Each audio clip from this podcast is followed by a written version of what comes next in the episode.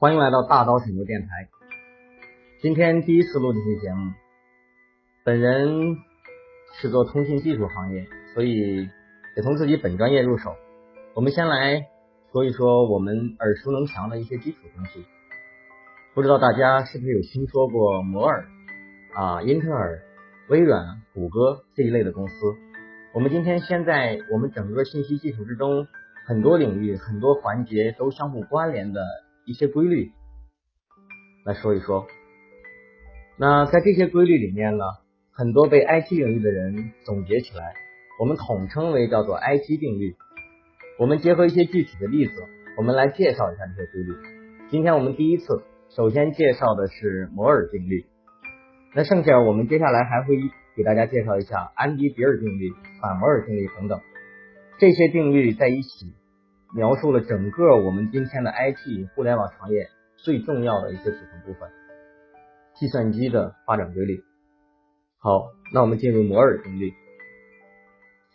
科技行业流传着很多关于比尔盖茨的故事，其中一个是他和通用汽车公司老板之间的对话。盖茨说：“汽车工业能够像计算机领域一样发展，那么今天买一辆汽车只需要二十五美元，一升汽油就能跑四百公里。”通用汽车老板反击比尔盖茨的话，我们今天暂且不论。这个故事至少说明，计算机和整个 IT 行业的发展比传统工业要快得多。最早看到这个现象的是英特尔公司的创始人戈登·摩尔博士。早在1965年，他就提出，在至多十年内，集成电路的集成度会每两年翻一番。后来，大家把这个周期缩短到十八个月。现在，每十八个月，计算机等 IT 产品的性能就会翻一倍，或者说，相同性能的计算机等 IT 产品，每十八个月价钱就会降一半。当然，这个时候看看你手里的 iPhone 是不是又要贬值了一半了？虽然这个发展速度令人难以置信，但几十年来 IT 行业的发展始终遵循着摩尔定律的预测的速度。一九四五年，世界上第一台电子计算机埃尼阿克的速度是能在一秒钟完成五千次定点的加减法运算。这个三十多米长、两米多高的庞然大物重二十七吨，耗电十五万瓦。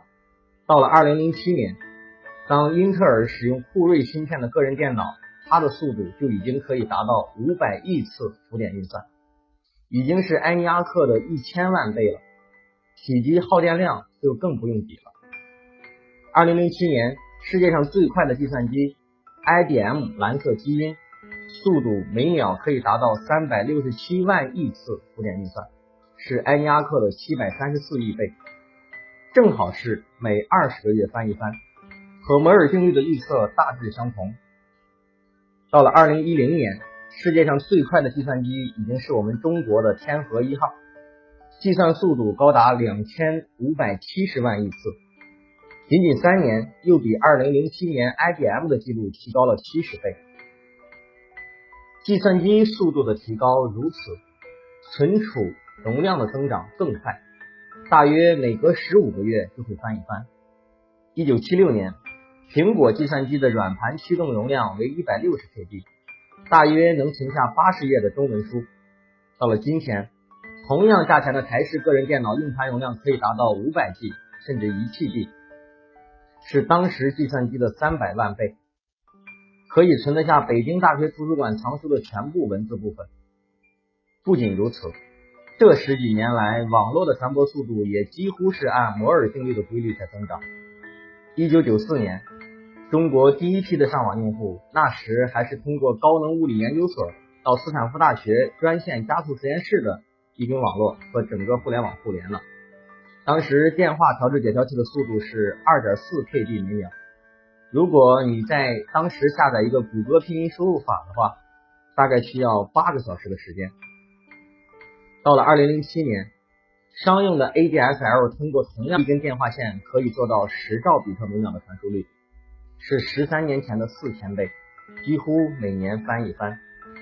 下载谷歌拼音输入法，或者是你下载一个企鹅的 QQ，也只需要十秒钟左右了。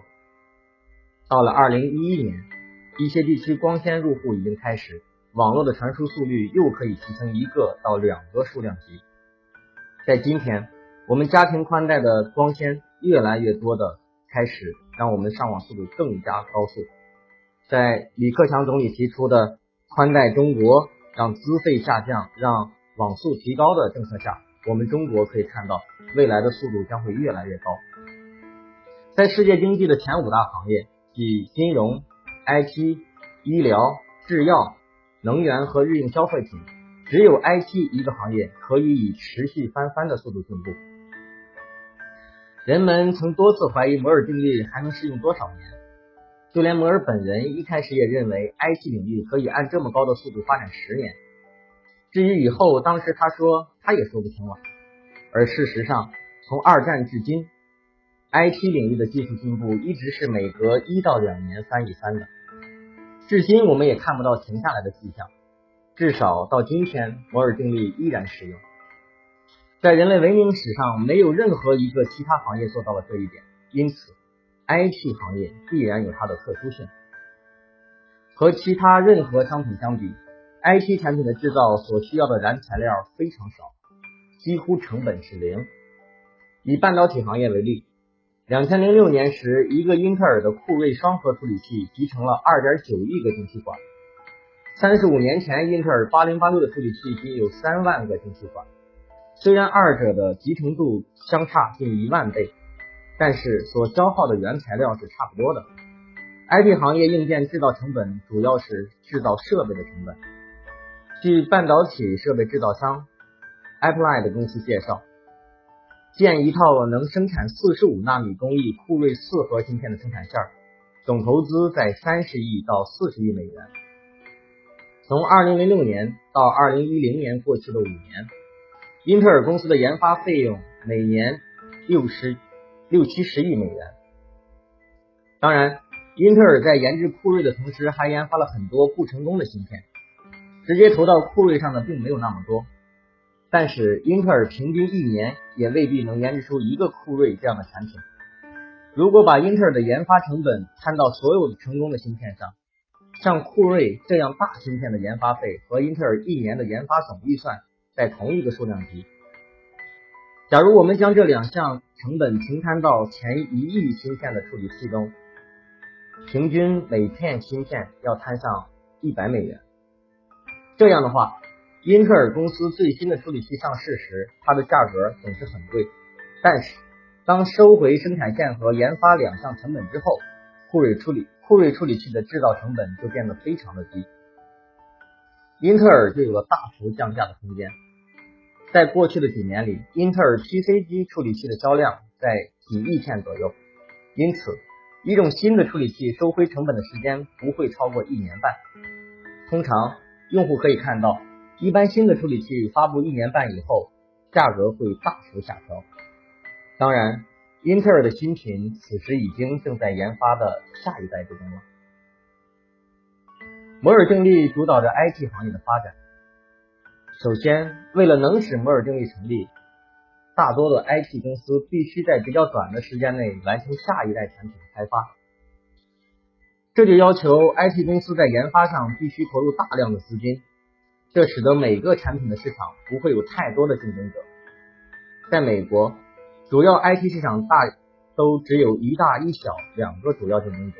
比如，在计算机处理器芯片方向，只有英特尔跟 AMD 两家；在高端系统服务方面，只有 IBM 和 Sun 两家；在三 G 手机处理器方面，只有高通、博通、德州仪器这几家公司。其次，由于有了强有力的硬件支持，以前想都不敢想的应用会不断涌现。比如在二十多年前，将高清晰度的电影数字化的计算，连 IBM 的大型机也无法胜任。现在，一台笔记本电脑大小的索尼游戏机就可以做到。这就为一些新兴公司的创生创造了条件。比如在十年前，不会有人去想创办一个 YouTube 这样的公司。也在中国也不会有优酷土豆，因为那时候的网络速度无法满足在网上看录像的需求。你更不用说现在可以看到《屌丝男士》这样的电视剧了。现在，YouTube、优酷已经融入了我们老百姓的生活之中。第三点，摩尔定律使得各公司现在的研发必须针对多年后的市场。我们不妨往后看十年。如果我们现在提出十年后家庭上网的速度将提高一千倍，也许有人觉得我疯了。事实上，这是一个完全能够达到的目标。如果做到了这一点，我们每个家庭可以同时点播三部高清晰度、环绕立体声的电影，在三个不同的电视机上收看，还可以随时快进和跳跃到下一章节，在任何时候停下来后，下次可以接着看。在看三部电影的同时，我们可以把自己的照片、录像或文件等信息存储在一个在线的服务器上，从家里访问起来就如同存在自己本机上一样快。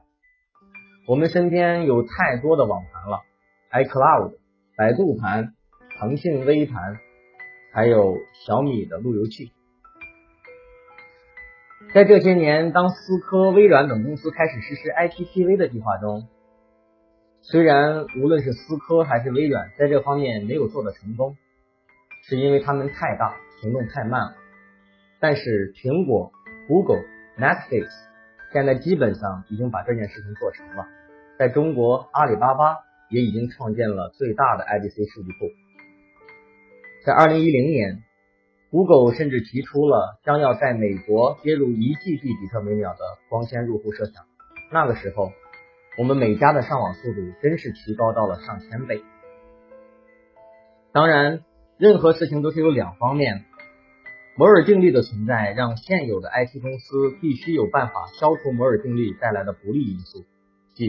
每十八个月降价一半，这一点我们将会在接下来的内容再继续讨论。